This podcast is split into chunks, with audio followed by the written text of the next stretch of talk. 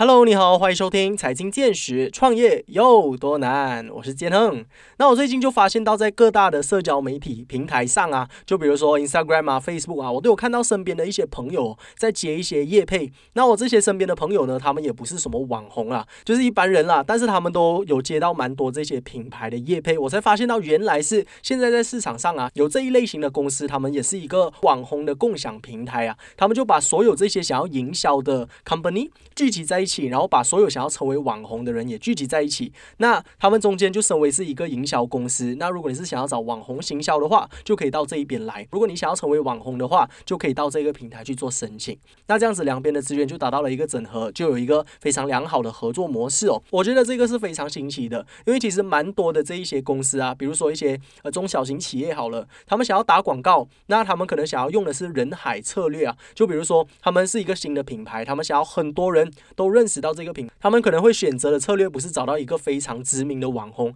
可能是找一百个、一千个耐米网红，就是可能像我们一般人。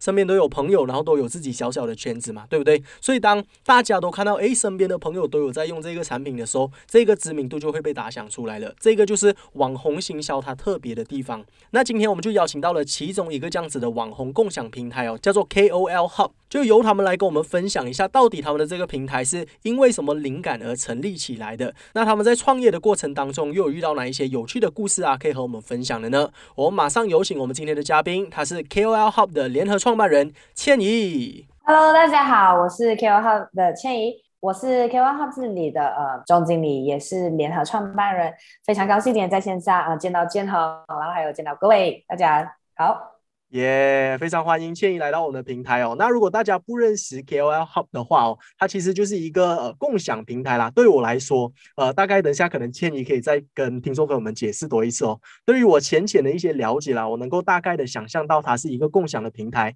那它就把所有的这一些品牌商啊、广告商，他们想要寻找网红的都聚集在一起，然后也把所有的这些网红聚集在一起，他们就成为一个平台，成为一个中介，把这两个呃互相需要的 这些。元素把它聚集在一起，然后从中间开始呃做一些运作啊，呃做一些营销啊等等之类的。所以如果你是想要成为网红的话，或者你想要寻找网红来帮你的品牌打广告的话，KOL Hub 都是一个你可以去寻找的一个平台哦。那在开始之前，可不可以先请千怡来一个简单的自我介绍，然后告诉一下我们为什么你会呃创办 KOL Hub 这一个公司？那在之前你又是从事什么行业的呢？OK，好，再自我介绍多一次。哎，我是倩怡，是 KOL Hub 的嗯总经理，也是联合创办人。所以呢，一开始呃 KOL Hub 我们刚开始的时候，是由呃我和我的 partner K.C. 还有 Adina，就开始呃经营了这家公司。一开始的时候，纯粹是我们发现，算是一个天时地利人和吧，因为我们也发现到 MCO 期间。很多人就无法到外面买东西，然后在这个时候呢，其实很多人就是想要推广他们的品牌，但是他们都是无从下手，因为一路来我们都是在跑着线下的路线。然后这时候也很多的用户在家里的时候，其实很多时间都是花在用 social media，就可能是 Facebook 啊、嗯 IG 啊，或者是其他的呃社交媒体啦。所以在这个时候也诞生了很多。创作者会在网络上分享，哎，自己最近可能用到了好物，或者最近叫外卖吃到了好吃的东西，哎，我们就是所谓的哎都人和，你知道吗？就是哎，马来西亚这里的时候刚好是发生了 MCO，然后刚好。呃，全马全马的人都在家里，然后大家都是在 social media 上，哎，所以我们就哎有了这个概概念。所以当时我们公司其实呃在 MCO 这段期间的时候，是因为我们公司才创立两年嘛，然后 MCO 也是这两年的时间，所以在这段时间的时候，哎。有些人可能对他们来说，MCO 是一个抨击，但是对我们来说，其实就是我们起飞的时候。因为在这时间，我们真的是呃，就是帮助了不少的中小企业，呃，开始了他们的这个网红营销这一步，然后也开始了他们在线上成交的第一步啊。所以在这里的话，我们 KOL 呢是帮助品牌方。对接他们最适合他们品牌的网红，然后也当然，我们是使用这些网红背后的数据管理这些网红本身，哎，适不适合这个品牌，然后并给这个品牌方呃最好的意见，他哪一个网红其实适合你？因为有时候呃，其实很多品牌方的误区呢，可能就是会觉得，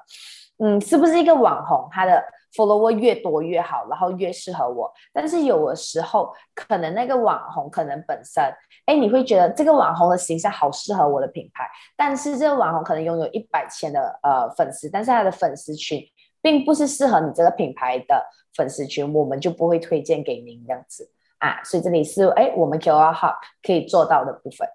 嗯嗯嗯，了解。我觉得讲的非常好哦，尤其是刚刚你有说到疫情的那一个部分，其实危机就是转机啦。很多时候，当我们呃看到一个问题的时候，如果我们想到一个比较好的解决方案，很多时候遇到问题就是让我们成长的时候啦。我认为，那再来就是你们有提到说，KOL Hub 就是有提供这样子的一个好处，这样子的一些机会来让这一些厂商啊，让这些品牌去寻找适合自己品牌的这些网红来让他们打广告。我想要请问一下，其实马来西亚的整个网红市场啊。到到底有多大？为什么商家都会选择去找网红来打广告啊？因为其实呃，世界上啦，主流的一般来说，可能一些大品牌啊，他们都会选择呃找明星啊，或者一些艺人啊，然后都可能是有一些公司他们是自己找一个团队来做广告。但是为什么突然间来到了近这几年哦，网红突然间就崛起了？到底是有什么人格魅力啊？还是到底有发生了什么转变，让这些商家都喜欢找网红打广告呢？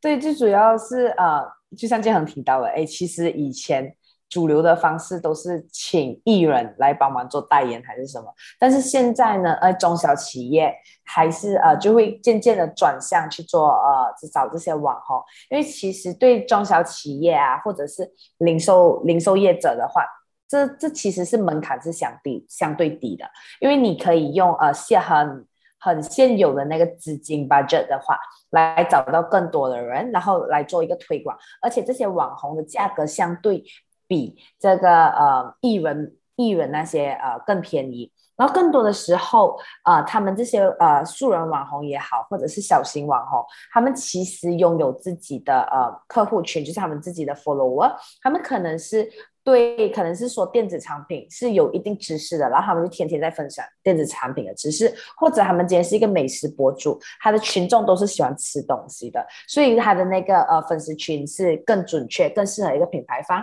也当然，哎，可能有时候呃找一个艺人。媒体呃艺人呃做代言的话，你可能是需要花几个月时间，哎，send 一个 proposal 给他们，真的是了解，哎，这个产品其实适不适合这个艺人代言，或者会不会影响这个艺人？因为艺人其实他他也是好不容易才建立起自己的诚信嘛，也不敢随随便便呃借一些品牌。但是 for 这些中小企业或者是初创公司，并没有人呃帮他们。开始背书的时候，可能艺人有时候就会在想，哎，适不适合我借这个品牌呢？但是 for 网红的话，哎，他们很多时候是呃很乐意的，因为他们是很乐意尝试这些新的东西，然后也分享给自己的粉丝群，让他们知道，哎，我最近其实接触了这个新的产品，然后这个新的产品个人角度用的时候，哎，是有呃很不错的这样子。所以这更多的时候呢，这些呃小网红啊，还是什么的，他们也会去跟自己的呃粉丝群互动，会在他们的 IG Story 上啊，就天天看啊。可能对我们这种用户来说，哎，我其实天天看见这个网红在 post 他的 Story，天天在更新他每天过的不一样的生活，其实觉得还是像一个艺人这样子，就很难。接近，但是这个网红的话，我感觉我就很像在关注我一个朋友，关注他天天的生活，关注他天天在用的，他的好康是什么，这样我就会真的是感贴切，所以就成为了中小媒体呃中小品牌可能现在就会选择的一个呃网呃网络营销的方式。对，嗯嗯嗯，非常认同哦。因为刚刚有提到说网红，哎，不是，就是明星效应这个东西啊，它当然这个代价也是非常的大的。你有没有足够的资金来去邀请到这一个明星成为你的品牌代言人？那当然他们也有很多其他的顾虑啊，包括你自己品牌的信誉度啊，等等等等。但是如果是来到了现今这一个时代，我们去找到网红的话，他们的影响力是跟这些明星可能是也有的比的。同时的这个情况之下，他们这些网红跟我们的生活是。是更加的贴近的，所以我们会觉得说，哎，原来他也有在用这样子的东西，那我可不可以跟他有一样的生活啊，类似的生活？所以我们会有这一种亲切感啊，有这一种共鸣，是你和明星比较难产生的一种一种感觉啦。所以我认为这个也是为什么蛮多的厂家会选择去找网红打广告的其中一个原因。那我有发现到，其实马来西亚的整个网红还有明星的圈子啊，还有慢慢的在靠拢，哎，就是很多的网红就开始变成往明星的方向发展，然后很多的明星也开始往网红的方向发展，就是其实这一个不只是在马来西亚，我发现其实全球都有一个这样子的现象。那其实呃。千一，千一，你认为这一个现象是如何的？你对这个看法，你对这一件事情有什么看法可以分享吗？因为我个人就觉得，哎，这其实只是一个趋势的一部分。因为怎么说，哎，其实一开始早期，其实很多人是 more towards，呃，在我们父母那个年代，大家都是看着新闻那种纸的新闻报纸，然后渐渐的，哎，大家都开始在看电视，然后到现在的话，就是人手一机，大家都是在看。手机嘛，对不对？所以这其实是正常的。哎，我们只能跟着这个呃趋势一起走。然后也当然呃往呃，可能有时候对艺人来说，哎，在手机上就是可以更贴切、更接地气。哎，就可能呃大家都会觉得，哎，这个艺人没有我想象中的那么遥远了。所以就就开始了，哎，有这些。呃，艺人啊也开始很积极的在更新自己每一天不一样的呃生活，然后也当然有些网红呢，他们可能也会就开始进军哎一些演演艺啊，然后或者是呃唱歌啊这些啊，哎其实这我觉得是一个呃很好的什么说呃一个 ecosystem 生态嘛。对吗？因为这些其实大家都是媒体，都是呃曝光，把自己曝光出来的。然后更多时候在这个网络时代，个人品牌也是很重要啊。所以我就觉得，哎，其实能有多方面的曝光，其实何不常对这些呃网红是一个更好的机会，对吗？嗯嗯嗯，讲的非常好哦。其实我也是非常的认同啦，因为其实就是 supply and demand 嘛。呃，为什么他们会做这样子的东西？就是因为观众喜欢看嘛，观众喜欢看自己的明星平常的生活日常是怎么样的，所以他们就开始转型当 YouTuber。那我们也想要知道，哎，这些 YouTuber 他们有没有这个实力可以跟呃一线的这些明星来对比，他们的演技 O 不 OK，他们的歌技 O 不 OK？所以他们就会开始转型成为歌手啊，开始成为艺人。所以其实都是 supply and demand 啦。我觉得这个是非常。正常也是因为现在的这个环境而促成的。那我想要请问一下千怡，你认为哦，现在的这个网红行销啊，我们刚刚都有提到说它是一个趋势嘛？那你认为这个趋势它可以维持多久？呃，人们会开始就是在未来啊，会开始厌恶这一些广告吗？因为每当我们刷，其实明明我们刷 Instagram 是想要看朋友的日常的，哎呀，但是又是广告，又是广告，又是广告，人们在多久以后会开始厌恶？你认为这一个事情会发生吗？呃，这这网红营销呢，只要是啊，如果还有社交媒体的话，肯定都是会持续下去的。也当然，哎，如果可能你是觉得这网红多久会消失，但是你事实上你可能想看，哎，YouTube 这东西是不是我们从可能对我那年代就可能小学的时候我们就有了，然后 Facebook 也是可能就是小学，然后 Instagram 中学，或者是最近来的 TikTok。那其实你注意看，哎，这这都是一个社交媒体的在演变着。然后就算说，呃呃，可能过后 Instagram 现在已经没有人用了，但是你看现在就可能取而代之有 TikTok。这样在未来的时候，肯定会有更多的社交媒体，然后就是呃，让人们的那个生活更呃不一样嘛。所以它其实就只是一个呃社交媒体的演变，所以肯定只要有社交媒体的一天，就肯定会有网红的一天，而也当然会有网红营销啊。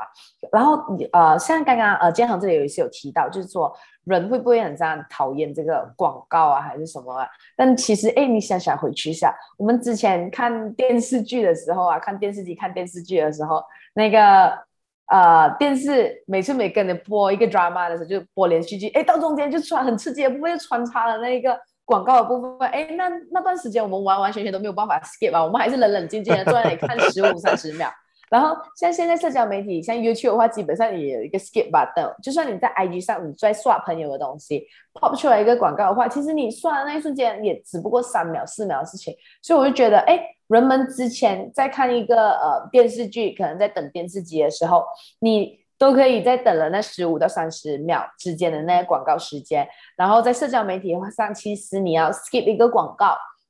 是更容易的事情嘛。只不过现在就是品牌方要怎样做出吸引人的图片、吸引人的文案，来让呃客人或者是用户对你的这个文案照片成交。哎，这就是他们该想要、该要做的技巧。作为一个营销者，哎，该要做的事情。然后也当然，网红呢，现在人人都可能是网红，你身边任何一个朋友可能。人都有十多千、一百千的粉丝，这样就是你作为一个创作者本身，你应该要提出怎样的价值给你的用户，让你的这些呃用户会增长，让更多的人会成为你的粉丝，会停留在你的那个呃 post，这就是你作为一个创作者应该要去思考、要去制造的一个话题，或者是制造的一个 content 这样子。所以我个人是哎有这样的想法。嗯嗯嗯，因为其实整个世界它的这个经济要如何在进步，其实就是呃需要到这些消费者他们要大量的购买这些品牌他们提出的这些商品嘛，所以要整个促进经济的发展，我们就中间会有很多的媒体啊，很多的广告商啊，很多的营销在跑，那这些东西它会有一个完结吗？我不我不觉得它会有，因为从很久以前到现在就是。就就是这个样子，只是因为现在很多的资讯它来的非常的快啊，所以我们就感觉上看到很多，但是其实以前也是很多的，现在只是更加的明显，而且因为我们的人口变多嘛，所以当然人类的欲望是永远不会停止的嘛，所以我们想要买东西的这个欲望是一一直会有，所以广告也是一直会有的，这个产业它是一直不断的会蓬勃发展的啦，我认为。那想要再请问一下倩怡，就是你们在创立 KOL Hub 这个平台啊，现在已经有将近两年了嘛？那你们认为你们在这个平台上有哪一些优点是可以比得起其他的一些平台？或者说在这两年的期间呢，你们的这个平台的系统有做出哪一些优化是可以和听众朋友们分享的吗？呃，是有的。现在呃，马来西亚本身的情况，在网红营销界的情况呢，哎，大家呃基本上都是呃会提供你一个呃网红的名单，然后让品牌方选择。但是在 Q Hub 这里呢，其实我们一开始初创的时候，我们跟其他的网红营销公司是没有什么差别的，我们也是提供一个名单给你。但是我们自己在做这的时候，我们有时候也会很这样怎么说？就是你一个 campaign 活动结束之后，你就会有一个检讨会嘛，你就会在检讨，哎。为什么我这一次呃做了这个方式给这品牌明明跟上一次一样，但是为什么给这个品牌就行不通了呢？当我们有了这个检讨会，我们就会发现，哎，其实每个网红的定位，那它的数据都是不一样的。所以在这时候呢，哎，我们就开始了有我们所谓的那个 AI 智能平台。在这个平台上，我们 KOL Hub 的平台上，我们就呃可以看得到这些网红的数据，然后就看得到，哎，这些网红可能是不是有些就会，我觉得现在大家都听了，经常听到，就是可以买假粉丝，所以在通过我们平台上，我们其实是看得到这些网红本身是不是有没有买假粉丝，所以当我们呃推荐给。呃，品牌方的时候，我们就会把这些网红删除去他的名字。也当然，我们更多的时候，我们会了解一个品牌的定位，然后了解这个品牌商，哎，他们本身想要传达的概念是什么？我们就 based on 这些呃网红本身的数据呢，然后给分析，给予呃这个品牌方最适合的啊网红。也当然，在这里的话，可能想问一下建恒，哎，其实你在呃社交媒体上啊，你会经常呃 follow 一些。男生比较多还是女生比较多呢？我 follow 男生比较多诶，讲真的啦，讲真的啦，而且我 follow 比较多外国人。你这就不一样了，像我的话，我就是很喜欢呃 follow 那些小哥哥。OK，对，所以其实哎，我们有发现一个很神奇的东西，就基本上呃很多美女网红，他们背后的数据都会是呃。男性的观众，男生观众多是的，所以在这里的时候，我们就会哎，有些品牌方就会呃，针对女性顾客群的时候，我们就会跟他说，哎，与其你找一个呃女生帮你推广你的品牌，为什么你没有想过找男生网红帮你推广啊？因为它就是一个。哎，可能那个呃男生的网红，他其实有更多的女生收护权，或者是你找一个女网红，然后你 target 的 audience more towards 男性，因为更多的男性会看。所以在这里的话，哎，是我们这个系统上可以呃帮忙品牌方做的鉴定。然后也当然有时候，嗯，可能一个网红营销的这个活动结束之后呢，我很多品牌方就是要等着那个 report。就是要等跟网红讨那些 insight 啊，等那些 report 出来，然后才可以看到哦，原来这个网红比较多 like，然后哦，这个网红的数据是怎样怎样。但是其实，在我们的系统是非常透明、非常简单的，因为只要这个网红一 post 那一瞬间，我们的系统是可以直接呃 capture 到，哎，这个网红 post 了，然后我们就可以马上拿到他的事实数据，就是 real time 的那个 insight。那也当然，有些人会在想，是不是要这个网红要进军到你们的这个平台之后，我们才可以拿得到这些数据？啊，其实并没有的，我们是直接跟 IG 那里做了一个 integration。所以，我们是呃可以直接啊没有经过他们的那些，我们也不需要等到他这些同意之类的，我们都是可以直接拿到他的这些数据或者 report 的。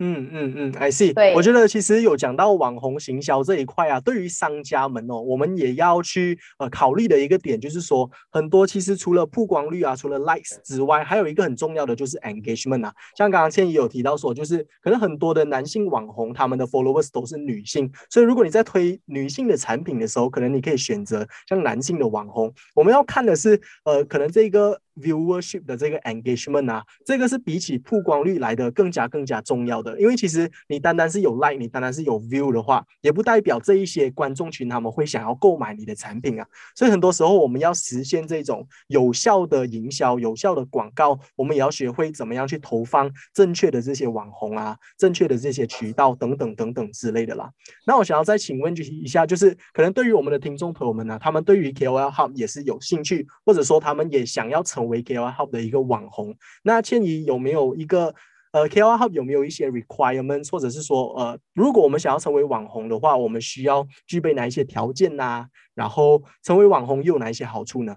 嗯，其实呃，如果是 for 品牌方的话，就非常简单，哎，直接去我们官网，呃，找我们呃 appointment 做一个 schedule 就可以了。然后如果是 for 网红的话，呃，你就是可以通过我们这个 KoHub 的 APP，就是我们的那个 apps，然后在里面呃下载了这个 apps，然后你直接登录你的 IG 或者是 TikTok 名字，然后只要你有一千呃粉丝以上的话，哎，其实我们都会把你招进来的。然后最主要的时候，可能很多网红啊。刚进到我们这个平台的时候，就想为什么我们没有 job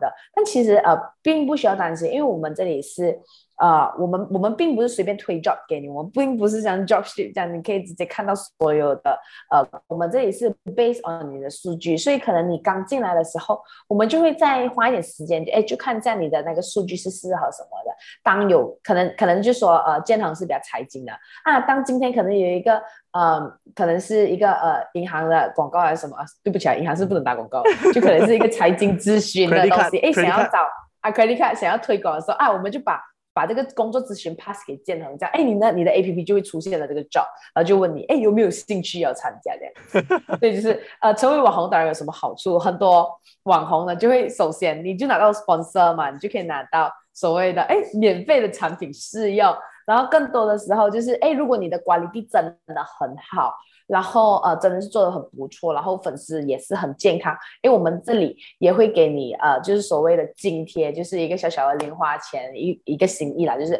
啊辛苦你哎这次的这个工作这样子，而且当然所有的那些呃津贴还是什么，我们都是有把它详细的写在我们 A P P 里面啊，然后是品牌方的话，他们只只需要这样对接我们 R Hub 的网站或者是 I G 的话，哎，我们就会有呃客服马上会来服务你这样子。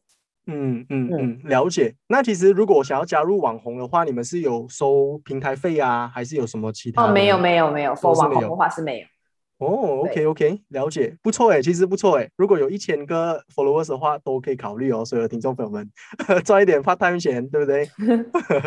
那哦，我刚刚好像忘记问到哦，就是对于这些营销公司来说啊，他们加入到你们 KOL KOL Hub 的这个。行列当中啊，就是你们会有像是一个 contract based 的吗？还是说，呃，是逢每一个 project 才会找到一个艺人？还是你们会有一个 timeline？怎么样的一个形式？其实像这些其他的呃营销公司跟我们合作的方式呢，都是我们所谓的就是 partnership。所以就是呃，如果可能有些营销公司可能是有做 Facebook。marketing 还是什么的，哎，我们其实都是没有做，我们就是非常专注在做我们网红营销这一块。然后他们就是把他们这一块给我们，也当然我们这时候就是啊，会跟这些呃营销公司一起讨论，哎，其实接下来的这个方向是要怎样走？因为我们这里就是走做这个普 digital marketing 版图很大。我们就只是在一个小小的 influencer marketing 这里嘛，所以我们就是要整辅助这个品牌以及的 marketing 整个板块做得更好，这样子，所以我们就是会有跟这些呃 marketing agency 合作，对，然后我们的这个平台就是开放给他们使用一个订阅模式啦，因为他们可以呃直接使用我们这些网红这样子，对，这是接下来的版图啦。哦，I see。那其实对于这些网红，他们在做营销的部分，他们会使用的平台都是在哪里会比较多啊？都是 Instagram 吗？还是你们都会有各种不同种类的？其实呃，主要就是 Instagram，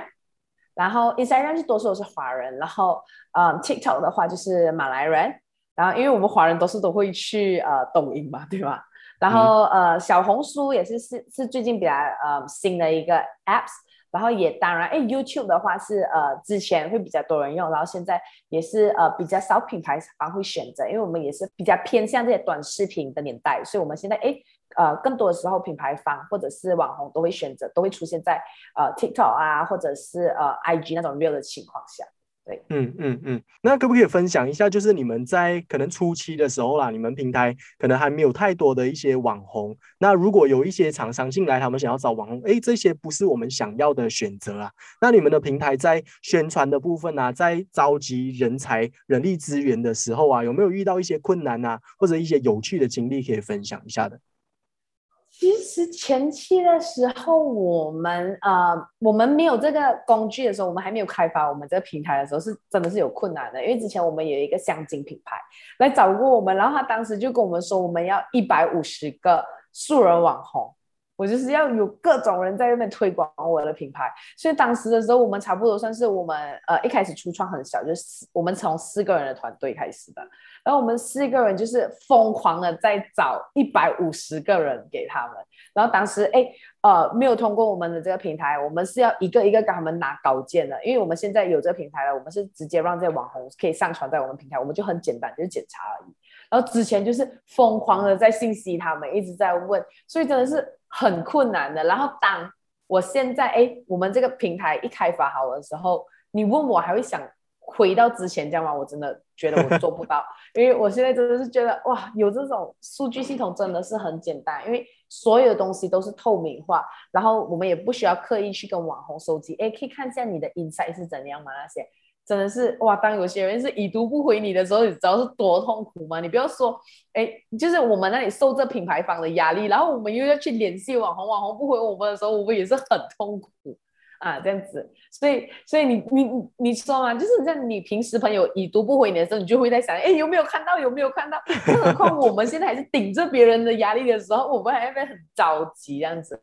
嗯嗯。所以当时非常非常痛苦的，让我回到那个时期，我觉得我真的是做不到了。嗯嗯嗯，所以你们之后是都是靠自己的一些人脉来去收集呃这些网红的人力资源，还是你们有在做其他本身你们自己平台的营销的部分？有有有没有一些比较特别的可以分享的吗？嗯，怎么说呢？我其实不太明白这个问题。就是因为呃，可能你们刚开始没有太多的网红在你们的平台当中。那你们的平台可能也刚开始初创，肯定肯定是没有知名度嘛。那你们是怎么样打起这个 KOL Hub 的知名度，来让人想要加入你们的这个平台，成为你们平台旗下的网红？啊，其实我们这里就更多的时候，我们就只是给福利，然后我们有时候会做一些。呃，线下活动就是如果哎，你作为一个网红，你带一个朋友进来，哎，就可以有一些不一样的福利啊。然后也真的是很幸运，我们现在从四个人的团队已经扩展到差不多二十五人的团队。然后也当然，哎，我们间中呢就有呃一些马来网红，就是差不多三百多千的粉丝的，哎，也加入了我们平台，就是。加入了，成为我们公司的一份子，成为我们团队。然后在这时候的时候，其实他加入了我们团队，真的是怎么说，就是给我们一个呃呃强心针。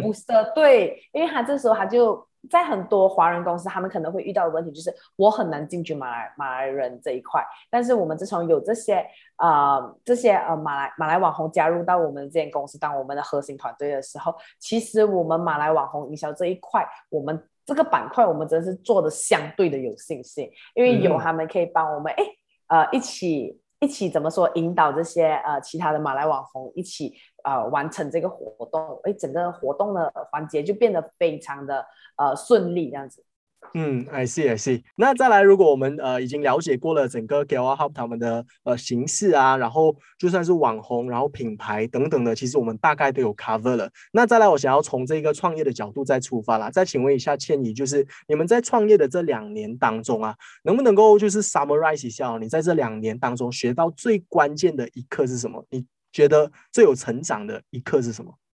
呃，我觉得我这两年来创业中就学到最。重点的东西就是先相信后看见，因为其实你要相信你自己做的东西是对的，你肯定就会看见结果。因为太多太多的人都是先先看见，然后才做，就是我看见别人做了，我才做。但是当你看见别人做的时候，你已经慢了那个人好几步，你知道吗？但是还可以再补充多一句的，就是。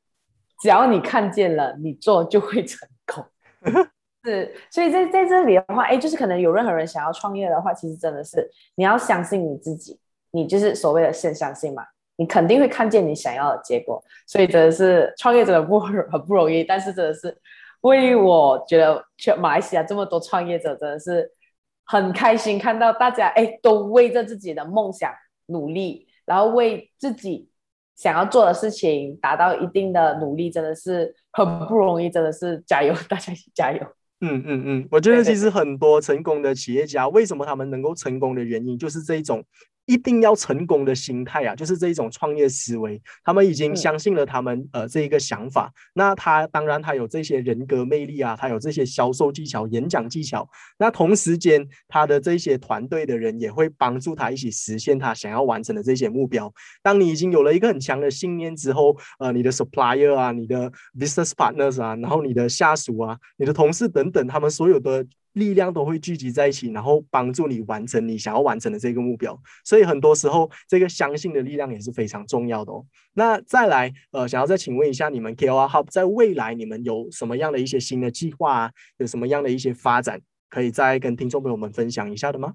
有啊，其实我们现在的话，哎，呃，不单单只是对接品牌方，更多的时候，其实因为我们只是专注在做呃 influencer marketing 的这个。部分嘛，然后也是有更多的那些呃 digital marketing，就是呃任何的那种呃 digital marketing agency 也是开始渐渐的跟我们呃合作了，因为哎其实我们只是把一件事情很专注的做到极致嘛，所以就是呃会吸引来一些志同道合的那些 agency 来做我们的版的，所以我们。现在也是有服务了呃不少的这些呃 digital marketing 的 agency 跟我们合作，也当然，因为我们的这个平台呢是非常适合呃其他的那些呃 digital marketing agency 使用的，所以我们接下来呢是会有开始想要呃呃做开启我们 SaaS model，就是我们会把我们这个平台呃打开来给这些呃其他的这些 digital marketing agency 嘛。呃，使用我们的这个平台，大家一起共享。因为如果我们把这么好的工具保留给自己用的话，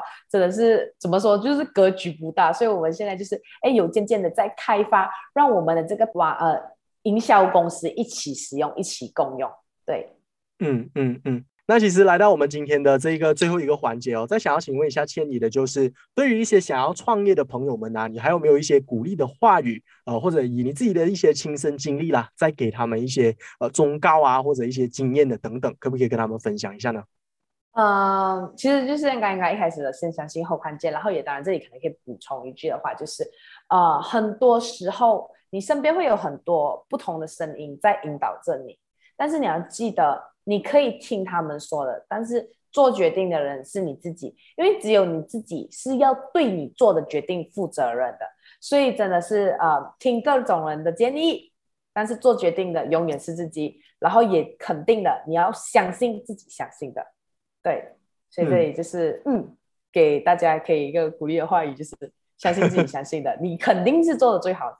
是是是，很多时候我们会因为身边人的一些声音啊，身边人的一些看法，整天在社交媒体看到别人又怎么样成功，呃，别人又呃最近又有什么一些好的事情发生，再看一下现在的自己，很多时候我们会怀疑自己啊。但是这一些呃想法，它很多都是暂时性的。当我们有一个好的 idea 的时候，我们必须要做的东西就是相信我们自己的能力，相信我们自己的一个想法是能够为这个社会带来一些价值的。那当你有了这一种决心，当你有了这一种相信的力量哦，我们绝对呃能够有无比的力量来去完成我们这一些呃想要完成的事情啊。那么经过今天我跟倩怡的简单的 podcast，我相信大家对于整个网红营销的这个圈子也有更深一层的了解，然后也了解到了这个共享平台他们呃。经营的这些模式啊，然后还有一些创业的形态等等，我觉得是非常完整的一集啦。我们再次一个掌声来感谢我们今天的嘉宾，他就是 KOL Hub 的联合创办人倩怡，Thank you。好，谢谢嘉恒，谢谢大家。然后真的是呃非常感谢有这个机会，也希望大家哎对我们 KOL Hub 有更大的认知，也期待之后呢可以跟大家更经常的有这种机会见面。谢谢大家。好的，谢谢，Thank you。